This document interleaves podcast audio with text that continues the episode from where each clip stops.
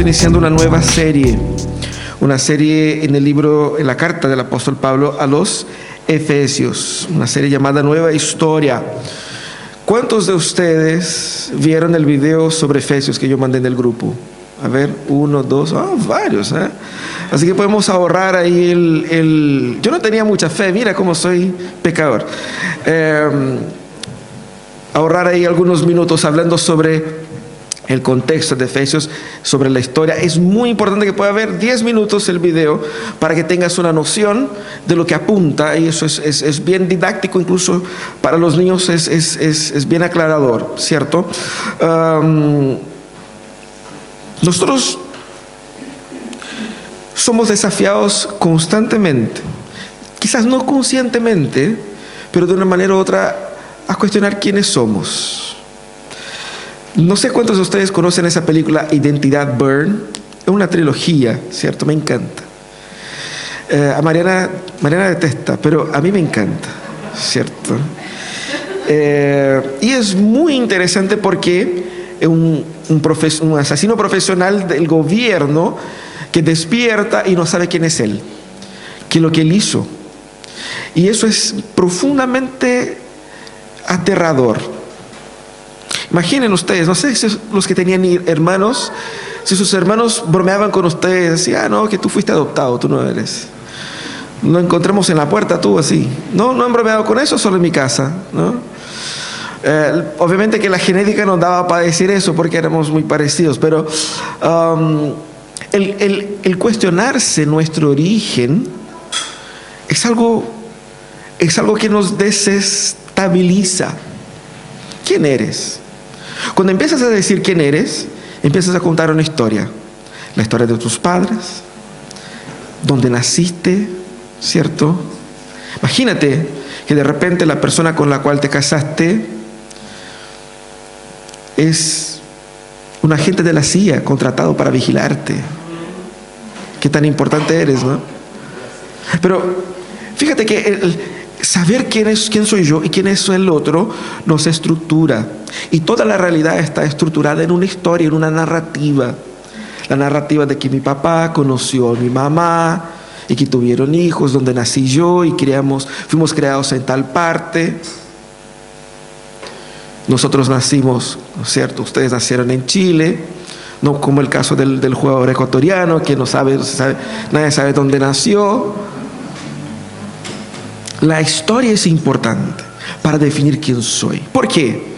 Una vez que yo sé quién soy, yo sé cómo, cómo debo actuar. Imagínate, Pozo y la Dani se van a casar, ¿cierto? Amén. ¿Sí o no? ¿Escuché un amén o no? Sí, ¿no? De repente viene, Dios quiera que no, un accidente, pierde la memoria del pozo despierta y la Dani lo va a visitar y él dice, ¿y tú quién eres? ¿Cómo quién soy yo? Si soy tu novia, si nosotros nos vamos a casar contigo, si no te conozco. La historia es importante, ¿sí o no? Porque va a definir nuestras acciones. ¿Quién eres? Define la forma como vives. Ah, también quién nosotros somos define la forma como entendemos el mundo. ¿Qué mundo es ese? ¿Cómo el mundo funciona? Nosotros sabemos cómo el mundo funciona. Yo venía acá, las cosas tontas que uno piensa, ¿no? Venía acá pensando, qué interesante que se haya puesto de acuerdo todos con la idea de que verde es avanzar, amarillo es atención y rojo es detener. Y eso se aplica a un montón de circunstancias, no solamente al, semáforo. Pero yo he aprendido a interpretar el mundo así. Yo entiendo que el mundo funciona así. Yo sé que hay cosas que debo hacer y que no debo hacer. ¿A la luz de qué? A la luz de cómo entiendo cómo el mundo funciona y cómo debe funcionar. ¿Qué mundo es ese? Fíjate que toda historia humana, toda historia humana, es una historia que de una u otra manera trata de explicar la realidad y en esa explicación de la realidad es una explicación redentora. El ser humano está tratando de cómo salvar el mundo de una u otra manera. Es el poder de Roma que va a traer paz y prosperidad. Es el poder de la tecnología que va a llevar la raza humana al espacio y va a salvar la humanidad de la destrucción. Es el poder de los movimientos sociales, el poder del Estado. ¿Qué es lo que va a traer? Salvación. ¿Qué es lo que va a traer? Futuro. Toda historia, todos nosotros, abrazamos una teoría con relación a lo que va a traer paz, orden y sobre todo futuro para nosotros. El problema es que incluso estando en un ambiente cristiano, abrazamos una historia diferente de la del cristianismo. ¿Por qué? Porque hemos sido enseñados que el cristianismo es, tengo una interpretación del mundo y pongo un parche en el área de espiritualidad. Jesús, ¡pum! Eh, está ahí. Pero el cristianismo no es eso. El cristianismo es una nueva interpretación de la realidad y de la identidad. Por eso que el cristianismo es perseguido. Porque el cristianismo es realmente peligroso porque viene a desafiar la forma como tú interpretas el mundo como nosotros interpretamos el mundo. Y como interpretas tú el mundo y el futuro va a definir tus acciones. Así es. Por eso es tan importante estudiar eso y el libro de Efesios habla sobre eso, porque la carta de los Efesios fue entregado para un pueblo que era multiétnico, un pueblo que tenía muchas influencias culturales y la que predominaba era Roma, que por la fuerza había establecido la paz, Roma era la fuente de la paz en el mundo. Así que no vayas a pelear con Roma. Porque todos que pelearon con Roma perdieron. Y de hecho ellos estaban ahí en ese contexto y esa era la historia de redención. El poder del César trae orden, paz y prosperidad. Luego surge Jesús y dice que Jesús es el Señor y dice que es Jesús quien va a traer orden, paz y prosperidad. Y los creyentes ahí no sabían cómo interpretar eso, no sabían cómo vivir a la luz de eso y por eso que Pablo escribe esta carta. También es importante entender eso ¿por qué? Porque la historia que Pablo presenta en el Evangelio, la historia del Evangelio, no solamente les va a capacitar a vivir plenamente el Evangelio, pero también les va a abrir ampliar los horizontes, abrir la mente para entender cómo el mundo realmente funciona. Es un poco Matrix, ¿cierto? Donde vas a estar viviendo en la ilusión de tu ideología o vas a abrazar el Evangelio y ver la realidad como ella es. Eso es lo que Pablo ofrece. Mucho antes de Nio, aquí él presenta la realidad, la verdad. Ese es el mundo real y lo enseña a, los creyentes ahí. Y uno se pregunta, la carta fue escrita a la gente de Éfeso. ¿Dónde es eso? Éfeso está en Turquía, la ciudad propiamente tal no existe como con ese nombre, pero está en Turquía, ahí eh, cerca, ya en la, en la parte más occidental de Turquía, ahí eh, eh, eh, una ciudad portuaria, fue una ciudad muy importante, muy rica, muy, muy relevante, con templos inmensos, el templo de la diosa Diana. El mismo apóstol Pablo estuvo ahí más de tres años, pero la carta probablemente no fue escrita en la iglesia de Éfeso, fue escrito para todas las iglesias de esta región que en la Biblia se llama de Asia Menor, pero que es hoy día Turquía. Por eso la carta es una carta un tanto impersonal, no tiene así como eh, nombres específicos de personas, pero por eso mismo se aplica muchísimo también a nosotros, ¿cierto? vamos a analizar de una forma bien concreta el texto bíblico. Si usted abre el capítulo 1 en su Biblia, y usted puede abrirlo, el capítulo 1, en su Biblia, vas a encontrar ahí, en los versículos 1 y 2, los saludos iniciales, ¿cierto? Que son saludos típicos de, una carta, pero que no son tan específicos. Es Pablo eh, presentándose y Pablo diciendo a la congregación eh, de los santos y fieles en Cristo Jesús, que están en Éfeso. Esa parte en Éfeso no aparece en muchos manuscritos originales, ¿no? Y dice que nuestro Dios y Padre, que nuestro que Dios nuestro Padre y el Señor Jesucristo les concedan gracia y paz. Un saludo inicial del apóstol muy cordial, ¿cierto? Del versículo 3 al versículo 14, Pablo tomó así como una respirada profunda y soltó. Es en griego una sola frase, no tiene puntos, es una sola cosa. Entonces, todo ese conjunto de texto es, una, es más que nada una, un himno. Está construido de forma poética incluso, ¿cierto? Y toda esta sección la podemos dividir en tres partes. Una parte que habla del Padre, una parte que habla del Hijo y una parte que habla del Espíritu. ¿Por qué decimos eso? Porque el texto dice eso. ¿Y por qué tres partes? Porque en tres ocasiones Pablo incluye la expresión para la alabanza de su gloria. Habla de las obras del Padre, del 3 al 6, de las obras del Hijo en la redención, del 7 al 11 y de las obras eh, al 12 y las obras del Espíritu del 13 al 14. Es Pablo, ojo, ojo con eso, es Pablo contando la historia del mundo, la verdadera historia del mundo, mostrando cómo esa historia es construida por Dios el Padre, por Dios el Hijo y por Dios el Espíritu. ¿Cierto? Yo quisiera ver así como bien en específico, versículo por versículo, pero son 14, entonces 14 semanas sería mucha cosa, pero vamos a hacer en tres semanas, ¿ok?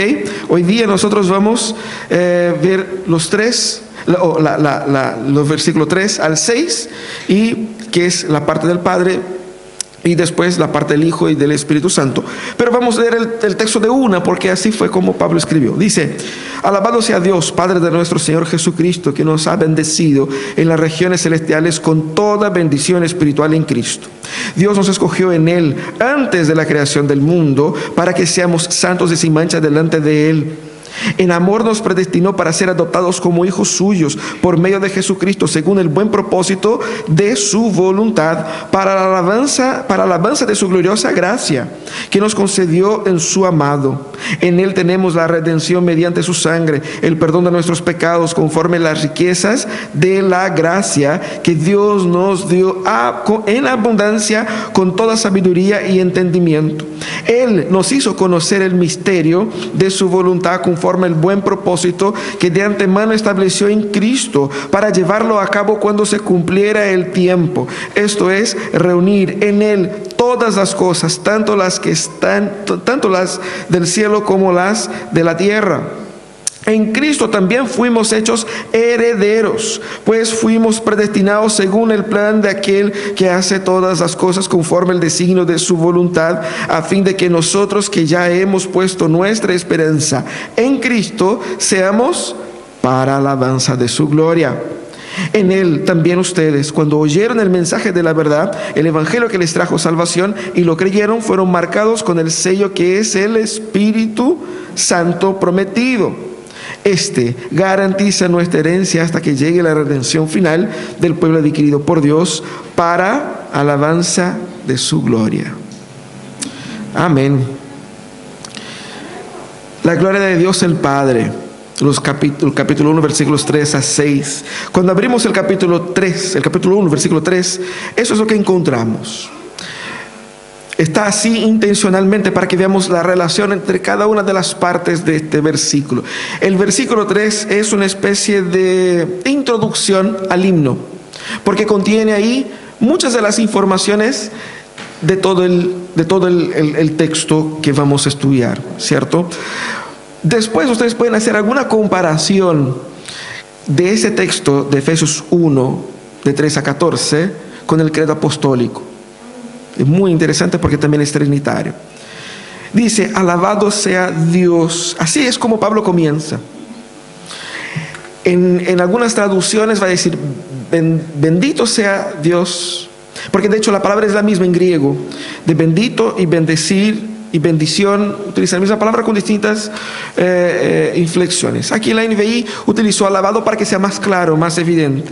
Alabado sea Dios. Ese es el tono y que, es el tono aquí de la, de la carta. En otras palabras, lo que Pablo está mostrando es que la historia de Dios comienza con Dios. Dios siendo alabado. Comenzamos por ahí. Eso es lo que da sentido a la historia. Y para que adelantemos aquí el resultado final de todo lo que vamos a ver en esas tres semanas, recuerden eso. La alabanza de Dios es la lógica de la historia humana. Alabado sea Dios. Y él dice, ¿quién es ese Dios? Ese Dios es el Padre de nuestro Señor Jesucristo. Es muy interesante porque él se refiere a Dios Padre, relacionándolo directamente con Jesús. Pero no nombra a Jesús así. Jesús el Hijo de María, Jesús el Nazareno, Jesús el... ¿Cómo lo nombra? Primeramente se refiere a Dios como Padre de nuestro Señor. Un tema que vamos a ver después al final del capítulo 1, pero que es el centro de la comprensión de la historia, el señorío de Cristo. Se refiere al Padre en su relación con el Hijo, un tema fundamental en la carta. Porque en la mente de la gente de, de Éfeso, ¿quién era el Señor? El César. El Señor es quien conduce la transformación de la historia. Es el que ejecuta, es el Salvador. Aquí es Jesucristo. Ese Padre, ¿qué es lo que Él hizo? ¿Cuál es la obra del Padre aquí? Él nos ha bendecido. Y uno dice, ok, nos ha bendecido. Eh, y uno piensa que bendición es qué? Es el auto, ¿no? Mi bendición. O el niño, la bendición, ¿no? ¿Qué es lo que es la bendición? Hemos materializado la bendición. Bendición es algo que yo gano, un regalo, una bendición. Un aumento de sueldo, una bendición. Esa es la bendición. Pero que bíblicamente, cuando la Biblia dice que Dios nos ha bendecido, ¿qué es lo que quiere decir con eso? Claramente no se refiere a bienes materiales que Dios me dio. Y obviamente que puedes incluir esto, no es excluir esto, pero seguramente cuando se habla de bendición en la Biblia está hablando claramente de salvación, redención. La bendición es algo eh, mucho más profundo, mucho más grandioso que un simple regalo. ¿Sabe de dónde hacemos el link con eso? Ustedes se acuerdan en Génesis 12, eh, cuando Dios llama a Abraham e inicia un nuevo pacto con Abraham que culmina en Cristo. ¿Qué es lo que Dios dice a Abraham? Vamos a hacer así, vamos, voy a leer ese texto y todas las veces que aparece acá la palabra bendición o sus variantes, ustedes lo van a leer. ¿Ok? Bendición o variantes, ¿ya? Haré de ti una grande nación y te haré famoso tu nombre y serás una a los que te y maldeciré a los que te maldigan. Por medio de ti serán todas las familias de la tierra. Y es interesante ese texto porque Dios no estaba hablando de necesariamente plata solamente. Hay tres niveles de bendición. Hay una bendición que es personal. Te bendeciré. ¿Y qué es lo que significa eso? La bendición para Abraham, Abraham ya era rico. Ya era millonario. ¿Cuál era la bendición? Era la progenie, era tener hijos. Comenzando por ahí.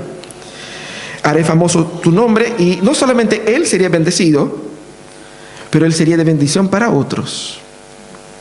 ¿Cierto? Luego Dios dice, bendeciré a los que te bendigan, maldeciré a los que te maldigan. Un elemento, un ente de bendición. Pero hay un elemento importante acá. Lo que Dios promete a Abraham, Abraham no podría disfrutar. Él dice, vas a ser para, haré de ti una nación grande. ¿Cuándo fue que Abraham vio la nación grande de Israel? Nunca lo vio. Ni siquiera lleva su nombre, lleva el nombre del nieto, ¿cierto? El pueblo de Israel, no es pueblo, el pueblo de Abraham y todo eso, pero ¿cómo se llama? Israel, ¿cierto? Y, quedó más famoso el, el bisnieto, el, el Judá. Él nunca vio eso. Dios prometió para él. Él nunca lo vio. Bendición, ¿qué es lo que es? Bíblicamente hablando, es eso, es la obra de redención de Dios. Nosotros hemos sido, ¿qué? Bendecidos, alcanzados por una salvación inimaginable. De eso es lo que está hablando Dios. Bendiciones, la paz con Dios. Bendiciones, ser favorecido por Dios. Bendiciones es a partir de esta relación con Dios, ver que todo cobra vida, todo tiene sentido, eh, todo tiene eh, eh, paz, amor, justicia, perdón. Es la perfección de la vida. Esa bendición comienza en esta vida y se concluye en el reino de Dios. Tanto que en otros lugares se puede llamar también de reino de Dios, esa lógica, ¿no? Ah, pero eh, dice, hemos sido bendecidos en las regiones celestiales. Y ahí quedamos, ¿cierto? O sea, es una bendición meramente espiritual y no física. Así que no es plata, no es nada. ¿Qué significa regiones celestiales? Regiones celestiales, aquí está hablando del origen de la bendición, del carácter de la bendición. ¿Qué tipo de, salvación es esa? No es una salvación, una redención, una liberación meramente humana producida por esfuerzos humanos y por eh, ajustes financieros, planes económicos. No, viene de lo alto, viene de arriba, viene a formatear el mundo, viene de Dios. Y dice que hemos sido bendecidos con toda bendición. La salvación de Dios es plena. Dios no hace su trabajo a medias. Y esa bendición, dice, con toda bendición espiritual, ahí uno va a pensar que la mentalidad humana dualista, lo espiritual y lo material, ¿cierto? Dios me bendijo espiritualmente, pero materialmente yo tengo que luchar yo. No es de eso lo que está hablando. De hecho, el Evangelio va a confrontar esa lógica. Porque esa visión dualista entre material y espiritual fue creado por los griegos. La mentalidad bíblica es de que Dios gobierna sobre todo. Y cuando dice con toda bendición espiritual, le está diciendo con toda la bendición que será aplicada en nuestras vidas por obra del Espíritu Santo. Por lo tanto, es una, una transformación de vida absoluta. Cuando Pablo empieza a describir lo que Dios hizo en la historia, es eso. Dios nos ha bendecido por medio del Espíritu en Cristo. Esa parte es fundamental y la vamos a repetir en todas las, todos los mensajes. ¿Por qué? Porque indica que la salvación no solamente se da por medio de Cristo, como un medio para, pero la salvación se da en Cristo. No sé si han dado cuenta cuando leímos el texto de Pablo en Romanos, que él habla que nosotros hemos sido bautizados en su muerte que nosotros estamos en Cristo. Y yo por muchos años no entendía qué significa estar en Cristo. Es como raro. ¿Qué es eso? ¿Qué significa eso? Claramente él va a decir aquí en todo ese texto de que salvación no es simplemente no ir al infierno cuando mueras.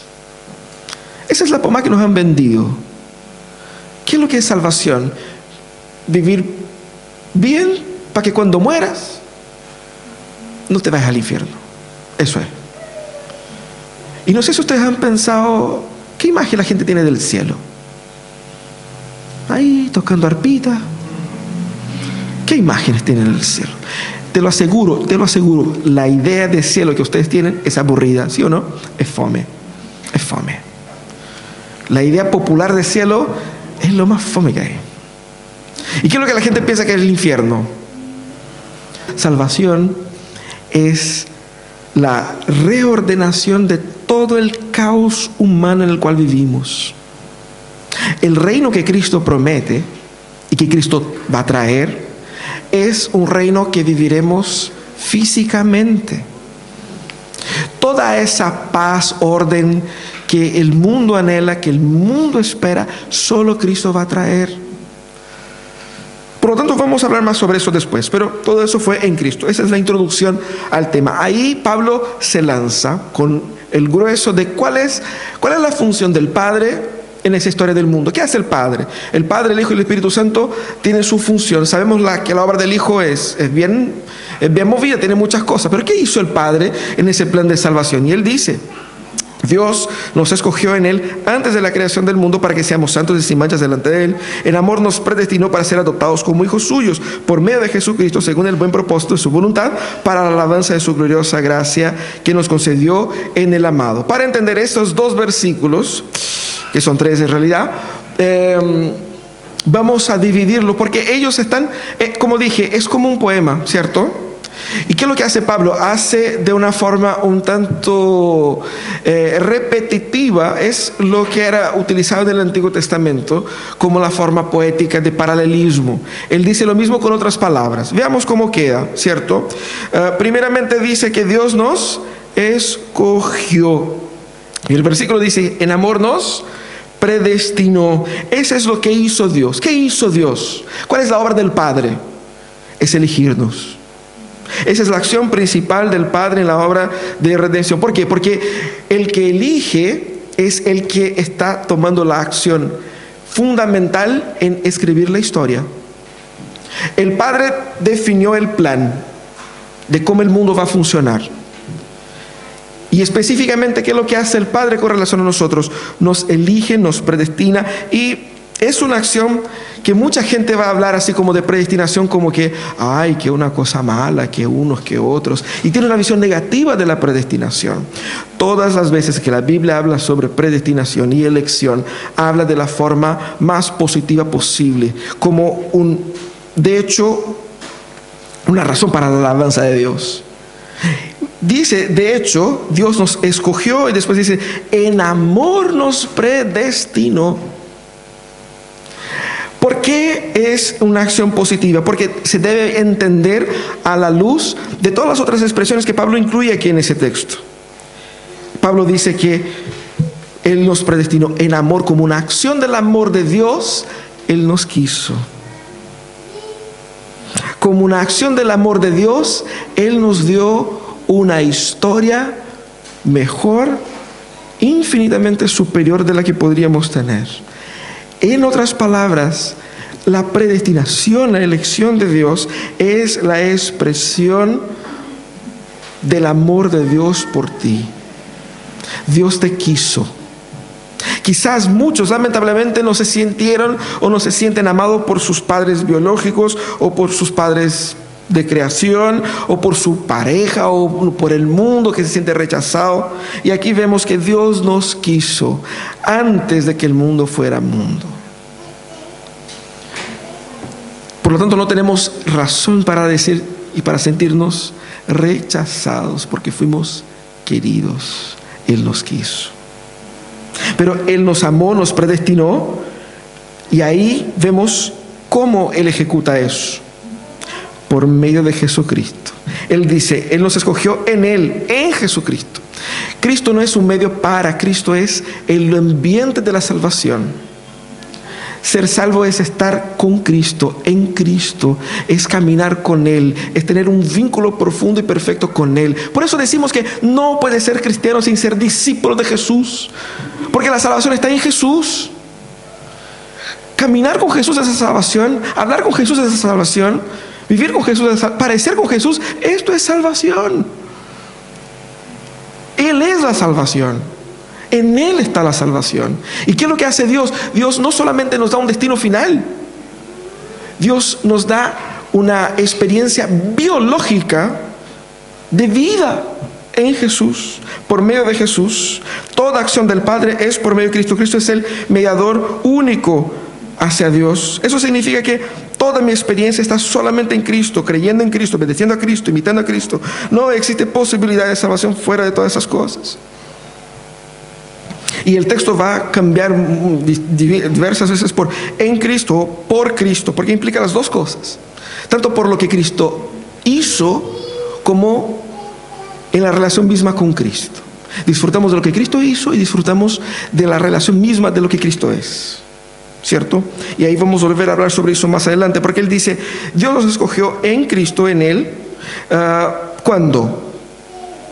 Antes de la creación del mundo. Y ahí uno va a decir,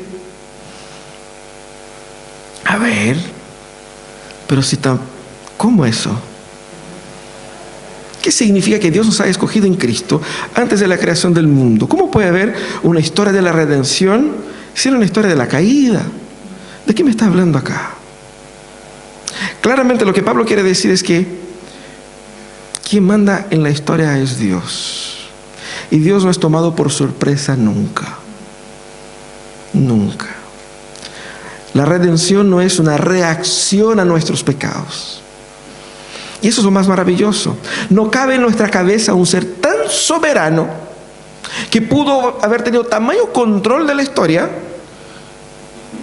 a punto de que ni siquiera en nuestra rebelión le haya tomado por sorpresa. Eso es lo que Dios está hablando. Es el tipo de Dios con el cual nos relacionamos. Y tú preocupado con el futuro. ¿Cierto? Ay, ¿qué va a pasar? Angustiado. Y tu Dios es el que creó, no solamente creó todas las cosas, pero que antes de la creación del mundo ya tenía la respuesta para el problema que vas a tener mañana. ¿Se han dado cuenta del tamaño de Dios? Y cuán y ahora uno se siente tan imbécil con esas preocupaciones, así como, perdón Señor, perdón por preocuparme por cosas tan ridículas. Antes de la creación del mundo, Dios ya tenía un plan. Y uno dice, ay, ¿por qué? Él dice el versículo 5, simplemente porque Él quiso. ¿Por qué? Porque Dios, Él quiso. Él puede y Él quiso según el buen propósito de su voluntad. Y eso refuerza lo que dije antes. Dios me quiso, quiso elegirme a mí, a ti, a nosotros. ¿Qué, qué, cómo me relaciono con este Dios? Sabiendo que Él es tan grande, tan poderoso. Y más, ¿con qué objetivo? Para que nosotros escarpáramos del infierno, ¿no? No. ¿Con qué objetivo? Para que podamos progresar en la vida y tener una vida más acomodada ¿Con qué objetivo Dios me eligió? ¿Con qué objetivo Dios me amó? ¿Con qué objetivo Dios hace todas las cosas? En redimirme a mí. ¿Qué es lo que Dios quiere de mí? Si usted quiere saber qué es lo que Dios quiere de ti, aquí está. Para que seamos santos y sin manchas delante de Él. Para ser adoptados como hijos suyos. Estas dos cosas, esas dos ideas se complementan. La, una explica a la otra. ¿Qué significa ser santos y sin manchas delante de Él? En otras palabras, es estar en la presencia de Dios porque eres un hijo de Dios y has conquistado por medio de Cristo el derecho de estar ahí y está en la presencia de Dios, disfrutando de la naturaleza, del carácter de Dios, de la perfección moral de Dios. Eso es lo que Dios quiere para ti. ¿Qué es lo que Dios quiere para ti? Que tú estés con Él. ¿Qué es lo que es salvación? Estar con Él. Estar con Él. ¿Qué es lo que Dios quiere de ti a ti? Dios no quiere las cosas que haces, porque Él tiene todo. Dios te quiere a ti, para que seamos así, perfectos como Él es, disfrutar de su perfección. ¿Ustedes entienden eso? Ustedes que son padres. Todos los padres quieren que sus hijos tengan lo mejor, ¿sí o no? Imagínense hoy día con el frío que hace que el papá trajera al niño de polerita solamente, desabrigado, uno va a decir, no, hombre, ¿cómo? El papá cuida. Y el papá quiere cuidar al hijo de tal manera que, que haya, así como que el, niño comparta de su riqueza, de sus bienes, de su... Si, si, yo tengo algo, voy a dar lo mejor para mi hijo. Voy a dejar de comer para que él coma, ¿sí o no? ¿Qué es lo que quiere Dios de nosotros? Eso. Que seamos como Él, perfectos como Él, limpios como Él, por eso dice que Él nos adoptó. No éramos sus hijos. No merecíamos estar ahí. Él nos quiso y nos trajo de vuelta.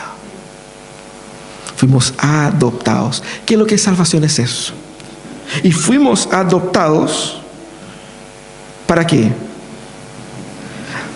para que vivamos para la alabanza de su gloriosa gracia. Como dije, en tres partes del texto del, 3 al 14 encontramos esa frase cuando cierra el argumento ahí. Dios nos eligió, Dios nos quiso, Dios nos, nos, nos, nos, nos adoptó para que nosotros vivamos para la alabanza de su gloriosa gracia. ¿Qué gracia es esa? La gracia que encontramos en el amado es ahí donde es la conexión con lo que parte el versículos, los versículos siguientes, el versículo 6 en adelante. Pero entienda, Dios hace todas las cosas para su gloria. Si Dios hace todas las cosas para su gloria, significa que tú no eres el centro de la historia. No se trata de ti. Muchas de nuestras angustias es porque nosotros nos sentimos desprestigiados, poco amados, poco valorados, poco respetados. La historia no se trata de ti. El centro de la historia, la historia apunta hacia ti. Yo tengo que entender cuál es el tono aquí. Yo soy pésimo con música, pero yo sé que de repente cuando uno da el tono, las demás notas siguen, ¿o no? ¿O estoy muy equivocado? Hay una lógica ahí, ¿cierto? Pero de repente el Mac da el tono y yo empiezo a cantar en otro, ¿cierto? No, no cuadra, no cuadra. Yo tengo que entender cuál es el tono. El tono es ese. El tono es ese. Si quieres vivir bien, tienes que entender cuál es el tono del mundo. Ese es. Por eso que todo, todas las ideologías, las ideas, las teorías son disonancias. ¿Por qué? Porque no está en el tono para el cual el mundo fue creado. Duele al oído. ¿Por qué? Porque no cuadra no te cuadra en ti, por eso la gente es tan desconstruida. No cuadra en el mundo, por eso la gente anda peleando con tantas guerras, batallas y, luchas. Y no produce ni paz, ni prosperidad, ni justicia. Todos prometen todo eso, pero nadie logra todo eso. Solo el reino de Cristo puede lograrlo porque el reino de Cristo es el tono de la historia de Dios. Ahí todas las notas se encajan y cuando se escucha hay una hermosura de experiencia. Todo para la alabanza de su gloria. Fíjate que si yo me pregunto, ¿quién soy yo? Yo no puedo responder esa pregunta honestamente y verdaderamente fuera de la narrativa que Pablo muestra acá. Lo que significa es que la teoría que tienes sobre ti, probablemente viene de una narrativa que no es bíblica. Lo que debes hacer es abandonar esa narrativa sobre ti, la teoría de lo que el mundo quiere que digas sobre ti, que lo que pienses de ti mismo. Eso es lo primero, debemos e identificar las diferentes teorías y narrativas sobre mí para poder rechazarlas. Porque tú eres lo que Dios dijo que eres, nada más, nada menos cuando nos encontramos nuestra identidad en Cristo. Eso como que nos abre el mundo así, en tantas posibilidades. ¿Por qué Jesús dijo que podemos amar a nuestros enemigos? Porque aquel que está en Cristo ha recibido tamaño amor, sabe que es tan, tan, tan amado, que ningún enemigo humano le puede hacer mal suficiente.